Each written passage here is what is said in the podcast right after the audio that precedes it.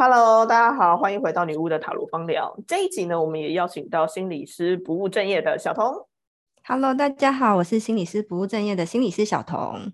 嗨，那我们这一集要聊的话题是什么呢？十月份了，这一集应该就会在十月中、十月份来上节目架这样子。那十月份对女巫来讲最重要的节日就是十月三十一号的萨文节，就是一般流行文化里面大家熟悉熟知的万圣节。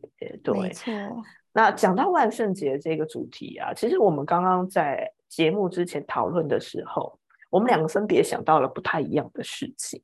哦，因为在想节目的时候，小童就想，嗯，我们这一集到底要聊什么呢？他就说，嗯，三十一号要到了，会想到什么主题？三三十一号的隔天就是我们的巫师新年，然后新年就会想到要新希望，要许愿。没错，一般人你可能会在十二月三十一号看完一零一放烟火来新年新希望许愿，对不对？那对于女巫们来讲，哎、嗯，十一月一号就变得格外重要了。嗯，对。那的确，在我工作室这边呢，通常十月三十一号过后，我会在十一月一号开放流年的寒批预约，或者是流年的占卜，因为对巫师来讲是新年嘛，所以我们会在新年做这些。新年预测的事情，对，嗯、那除了你来预约占卜，然后或者是流年的寒批哦，广告一下，我们今年流年寒批送的是就是个人定制的药草蜡烛，对，我要做哇，感觉会做蜡烛对我来讲是很开心的事情，对呀、啊，而且而且今年的蜡烛上面的是玻璃的蜡烛，那玻璃上面应该会去数位印刷一些漂亮的图案，这样。嗯嗯嗯，就会是限定三十组，好哇，工商结束。对，对小童来讲，他是会想到许想到许愿了。那对我来说，嗯、我会比较重视三十一号那一天是一个呃，我们说跟祖先或祖灵连接的日子。因为传统上来讲，三、嗯、为什么会扮鬼，是因为传统的女巫或者是我们说欧洲传统的宗教里面，他们认为十月三十一号是阴与阳两。界的交界比较淡薄的时候，嗯，所以就会有这些鬼魂啊和妖魔鬼怪。那大部分以前的人会来去缅怀祖先，所以就有一点类似像台湾的我们说清明节啦，或者是日本盂兰盆节，嗯、甚至是哎墨西哥的亡灵节的那个概念，那个感觉就是跟呃亡者连结的日子。好，嗯、那关于死亡这主题的话，我们今天就先不谈，之后我们再 谈，因为最近我对下次再好好聊聊。没错，也是蛮有感觉的。说到许愿，对心理师来讲，嗯、有什么样我们说诀窍，或者是在许愿的时候提醒大家的事情？怎样让愿望成真？心理学的角度来看，许愿它其实是一种注意力的转移。嗯，就是呃，在我们认知心理学里面，我也经常跟我的个案分享一个例子，就是假如说你今天想要买一台车。然后你已经看好，然后也知道，哎，你要买什么型号、什么颜色的时候，你会突然之间觉得，哎，路上怎么都是这台车？就是这些车本来就在，但是因为过去的你就是还没有决定这件事情的时候，你可能不一定会看见它。可是当你心里已经准备好、已经决定了之后，你就会到处都会看见这件事情。那这个注意力的转移，在放在许愿上，它其实就是当你已经你真的很想要，然后你已经心里很笃定、很确定的时候，嗯、你就会看见各种跟这件事情有关的机会。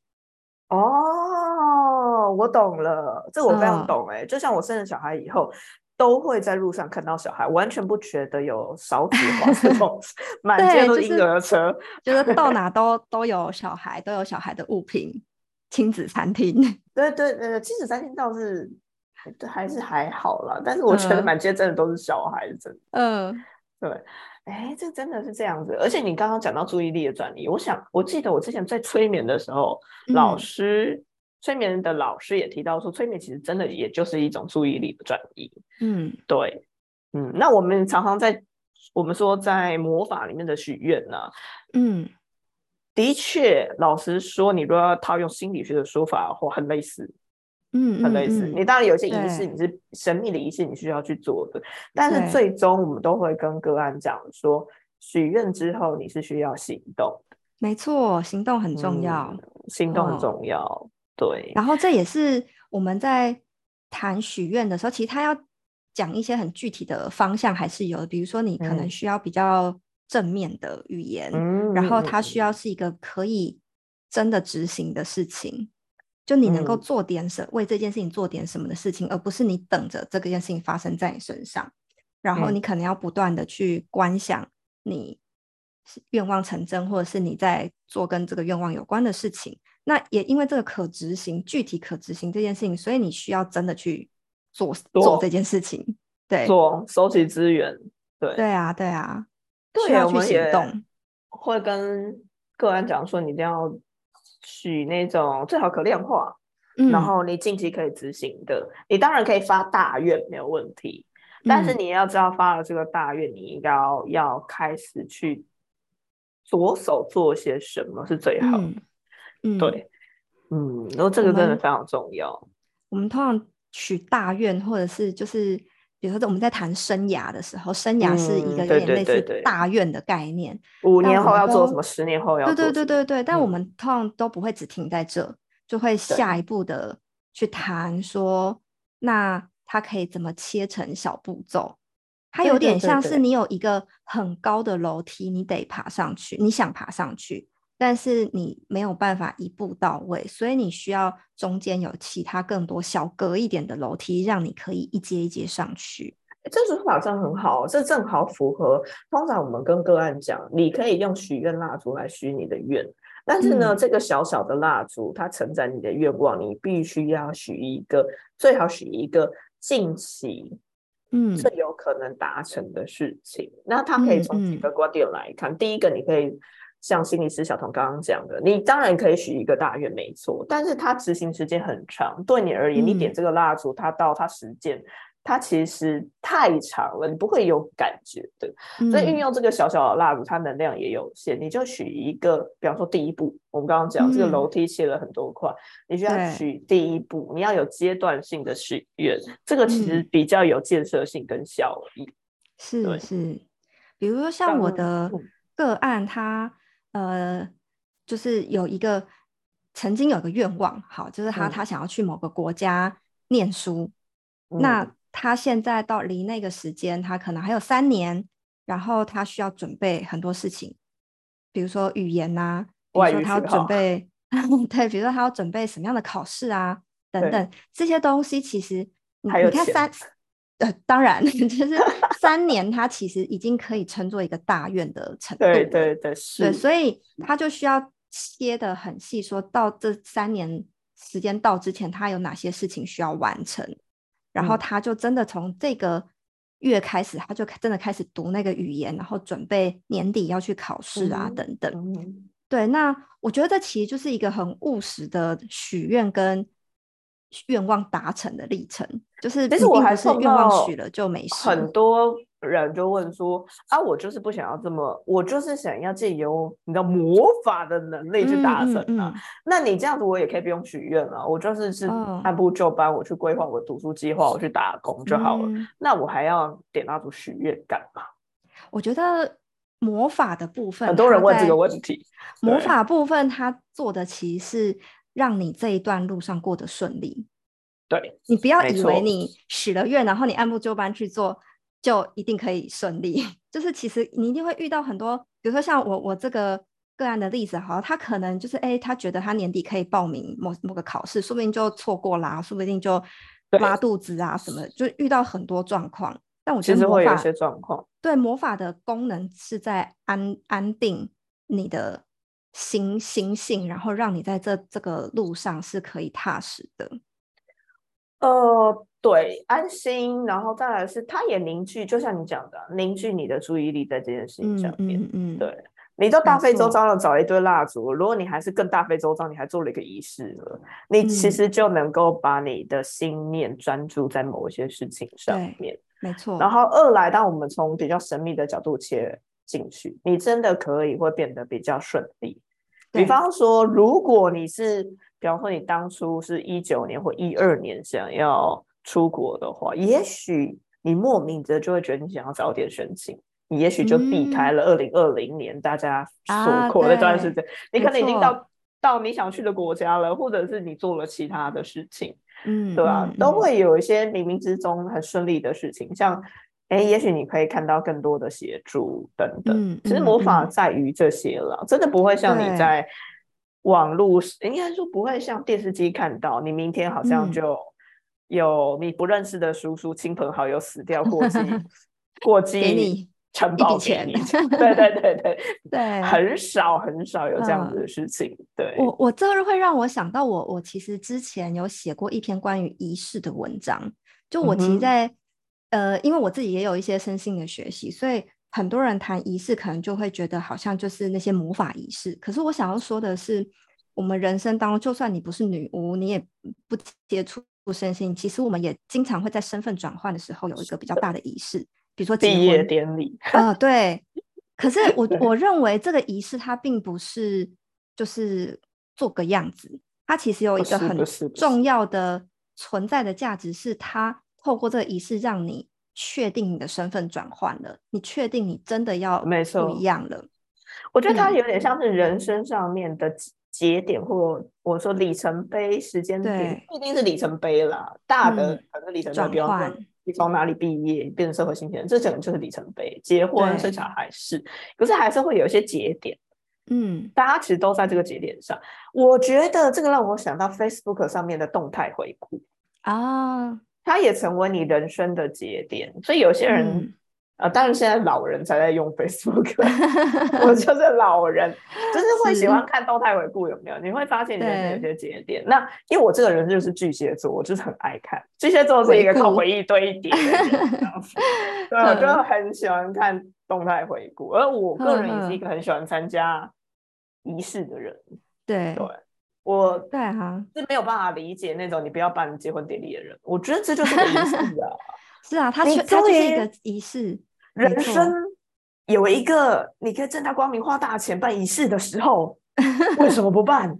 对对啊，而且还会有很多人来参加。祝贺，对，你可以对喝酒啊，你可以花大钱办这个仪式哦。Hello，各位去参加仪式课的同学，结婚仪式是很重要的，好吗？我因为我家其实真的蛮有仪式感的，我的成嗯。长的背景家庭就是每年生日，爸妈一定会摆蛋糕。嗯，是一直到成年，你还还是都是，然后以及、呃，因为小时候家里有做生意嘛，所以也会嗯。初二十六会拜拜，会因为有啊。杀鸡，然后阿嬷对。一定会在一些时就是季节的节点，比方说嗯。冬至会有八宝饭，啊，然后端午一定会自己做粽子，然后过年可能会自己做年糕。其实我一直都是过着有仪式感的生做活，所以对啊，以前的嗯阿妈嘛，对，所以我其实对啊蛮习惯有仪式感的生活，对我来讲。嗯所以那个时候我老公要有意思要结婚的时候，我就说我是一个仪式感的人，一定要有求婚。嗯，很重要，我觉得能够说清楚想要什么这件事情但是，但我要心理健康 哎，心理不健康，我要我是这样心理很健康啊，就是你很清楚自己要什么，然后你也很能够顺畅表达。我觉得许愿也是这样哦，就是有有些人你会觉得他许愿好像很不容易达成，可是你去仔细检核他的愿望，可能是朦胧的，他其实说不清楚他想要什么。这也是为嗯什么当你的愿望能够讲得很具体可执行的时候，它就会变得好像比较容易达成。对，因为连你都哦自己，这有一点像是你去你跟神明沟通也是啊，对啊，你要问瓦波的时候，你就是要具体明白，嗯不然神明也不能理解，宇宙也不能理解，你自己意识都混乱了，你该如何把你意识投射向宇宙呢？对不对？对对啊，像我们刚才在开开录前的闲聊，就是 Claudia 说到想要希望可以买房，我就说你这愿望许愿不精确，对你需要呃，比如说什么时间点我要跟女生讲，女生讲说五年内我想要买多少钱的房子，然后在哪里这样子，对对然后对对对她就会一直让我看到都 Facebook 动态的房屋广告。没错，你就会真的会一直看到各种可能符合你标准的标这的。其实是 Facebook 透露我们的对话，并不是。可是就算他没有不是透过 Facebook 看到，你可能走在路上，你会看到建案的广告，你也会看到哎谁谁今就是哪谁买了房？对，买了房，然后符合你的需求，对，你就问问说他社区还有没有空房这样。我打电话问你要不要借借款。对，就是你会开始发现生活中其实有很多呃原本就存在的机会，但是过去没有注意到的。嗯，对，我觉得真的是这样子。对啊，还有什么？刚刚小童有讲到，我们要谈信念创造实相这句话。嗯嗯，这个这个部分会让我联想到，就是呃，不知道大家有没有听过地主神社？日本的地主神社，有有有有有有，就是他他就是一个灵验铸成佛的概念。对，它就是以日本四面佛的概念，许愿会一定会达成。无差别差达成，对。那呃，如果你许的不精确，可能就会愿望会达成，但是那个达成的过程不是你想象的那个样子。哦，比方说，我有啊，就还蛮常看到日本的分享，写说什么想要呃轻松的拿到一百万还是多少钱，想休息，然后想要赚到钱。然后就跌断腿住院了一个月，然后保险理赔，没错，一百万这样子。对对对，对，还蛮多这种的。对啊，所以我觉得这其实就是一种，就是他的信念没有很明确的时候，就是我记得那个案例好像还有什么，他好像要他跟他母亲，然后希望许能够离开家暴的爸爸，还是怎样。啊！但是爸爸后来常出车祸死掉。希望哎，好像也有一个案例是说，就是他希望离开不喜欢的人身边，结果他就被公司遣散了。对对对对对对，这个我有听过。可是我觉得这个是日文里面，就是日本人就是很暧昧。我可以理解他们为什么没有办法进去的许愿会发生这种事。因为日文本身就是一个很暧昧的语言。嗯。跟民族性也有关，对对，充满了潜规则。我 说地主神社不是日本神的，对，是啊是啊。然后其实台湾的，就是整个文化或民族性，我们在语言表达也是倾向要阅读空气的那一种。因为我正好就在在日本跟那个中国中间嘛，然后又被日本殖民过嘛，所以大家就会觉得台湾人相对来讲是比较比较客气。对啊，就是我们需要去，呃，我们谈话其实有一部分的那个讯息，其实透过要去揣测这个人背后的意图，这个人他实际上在讲什么，所以会造成说我们其实蛮习惯讲话语带保留，然后不说清楚。可是相相较可能比如说美国这样的呃国家，就是他们就是完全就是走合约。然后合约说了算，所以一定要白纸黑字讲清楚。嗯，那我觉得当然这可能跟民族性有一些关系。不过这个就是话又说回来，我们在谈许愿。那如这呃有一部分就是我们可能对别人讲话会有各种包袱，可是我们对自己讲话一定要非常诚实。没错，你不需要对自己有包袱，诚恳、真心的对待自己。然后这是一件要练习的事情。对，真的是需要练习的事情。嗯，对啊，所以大家听了这集应该知道许愿的方法，对不对？其实就是行动嘛。嗯，因为还蛮多人会遇到，是我们刚刚讲的信念创造实相，但是这个意思它并不是指说你在家里做了仪式、做了魔法，对，想一想，然后打了坐，天天冥想，但是你都不出门，还是要出门啊，各位。对啊，就像人家说想要。中乐透，你得去买乐透一样。Yes，没错，你毕竟还是活在这个肉体的实际社世界里面，并不是仙人，你还是要从事这个呃世界基本该有的物理法则，你还是要去执行一下的。因为毕竟你许的愿望其实也是也是很物物理世界的愿望，你可能要钱，可能要健康，你没有身体没有健康啊，你要钱。你的灵魂不需要钱啊，所以都是一件物，对啊，都是一件很物质，或者你要爱情，对，OK，对啊，就是你想要跟另外一个人嘛，对啊，嗯嗯，你一定不会想要一个爱情是，应该很少人会想要一个你摸不到的男女朋友吧？你还是希望他是 想要跟他，虽然你是想要跟他灵魂交流，但我不信你只想要跟他灵魂交流，你还是想牵到他手抱他的人的吧？那既然是这样，你就是需要做一些物理性。推动物理世界符合物理法则的事情。Yes，Yes，我们其实应该两边都共同的运，就是两边的模式你都要顾及到。嗯，对，没错。好的，那我们今天这一集就差不多这样子喽。那我们下集再见，我们再聊下问的另外一个话题。OK，大家拜拜。